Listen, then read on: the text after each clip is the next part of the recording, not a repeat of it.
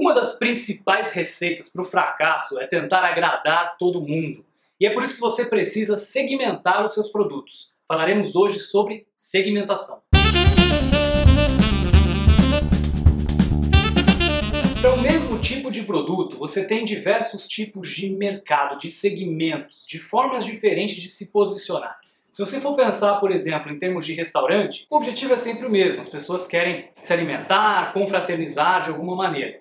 Mas você tem diversos tipos de público diferentes para diferentes tipos de restaurante. Se você quiser pensar numa coisa mais específica ainda, como por exemplo hamburguerias, você tem também diferentes tipos de hamburgueria que atendem públicos diferentes. Tem hamburguerias que são mais gourmet, tem hamburguerias que são mais populares, tem hamburguerias que estão ali também no meio termo, né? Como é que você se posiciona? Como é que o seu produto se posiciona? Se você pensa, por exemplo, em termos de software, de sistemas, vamos pensar em sistemas de gestão, por exemplo. Você tem sistemas de gestão que são para pequenas, para médias, para grandes empresas.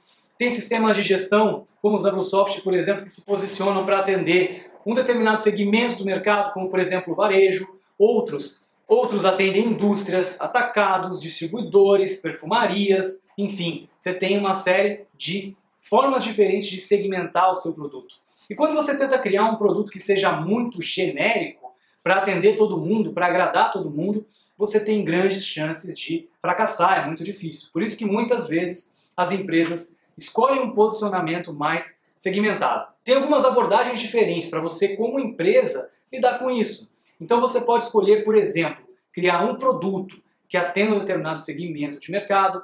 Você pode ter produtos diferentes com pequenas mudanças para atender também segmentos diferentes do mercado. Então, um produto que foca para pequenas empresas, para médias empresas, para grandes empresas, um produto que é mais focado na classe A, na classe B, na classe C, por fatia da sociedade. E aí você vai conseguir então criar um produto mais aderente para aquele público específico, muitas vezes dentro daquele mesmo tipo de produto, daquele mesmo setor, daquele mesmo expertise que você tem, que você trabalha na sua empresa. Por exemplo, você pode focar em empresas de grande porte, e aí você oferece então um produto para o segmento varejista de grande porte, um produto para o segmento da indústria de grande porte, um produto para o segmento de atacados de grande porte, distribuidores de grande porte, mas você está trabalhando para um público que são clientes de grande porte que tem várias coisas em comum. Ou você pode escolher, por exemplo, uma fatia do mercado, como por exemplo o segmento do varejo, e então você criar para pequenos varejos, médios varejos, grandes varejos. Né? Então você pode especificar ao ponto de ter um produto para o pequeno varejo, um produto para o médio varejo, um produto para o grande varejo, ou de ter um único produto que só atenda o varejo de qualquer tamanho, por exemplo. Você pode ser mais ou menos específico, mas é muito importante você entender como você vai se posicionar. Quando você se posiciona de uma forma muito genérica, pode ser difícil você conseguir atingir aquela audiência. Pode precisar fazer propaganda em massa, né, que é muito mais caro, que é muito difícil do que você fazer uma propaganda mais segmentada para um determinado público, por exemplo.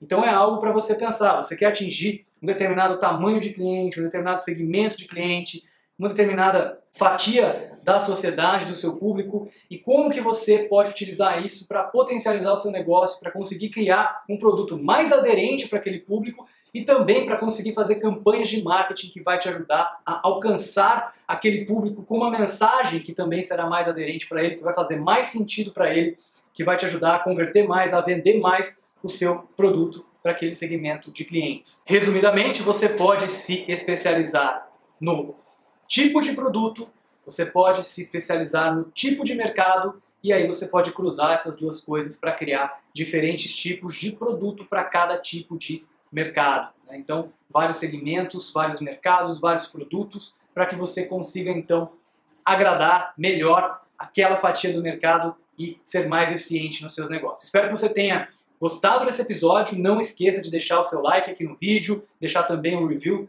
do podcast no iTunes se você está ouvindo o podcast.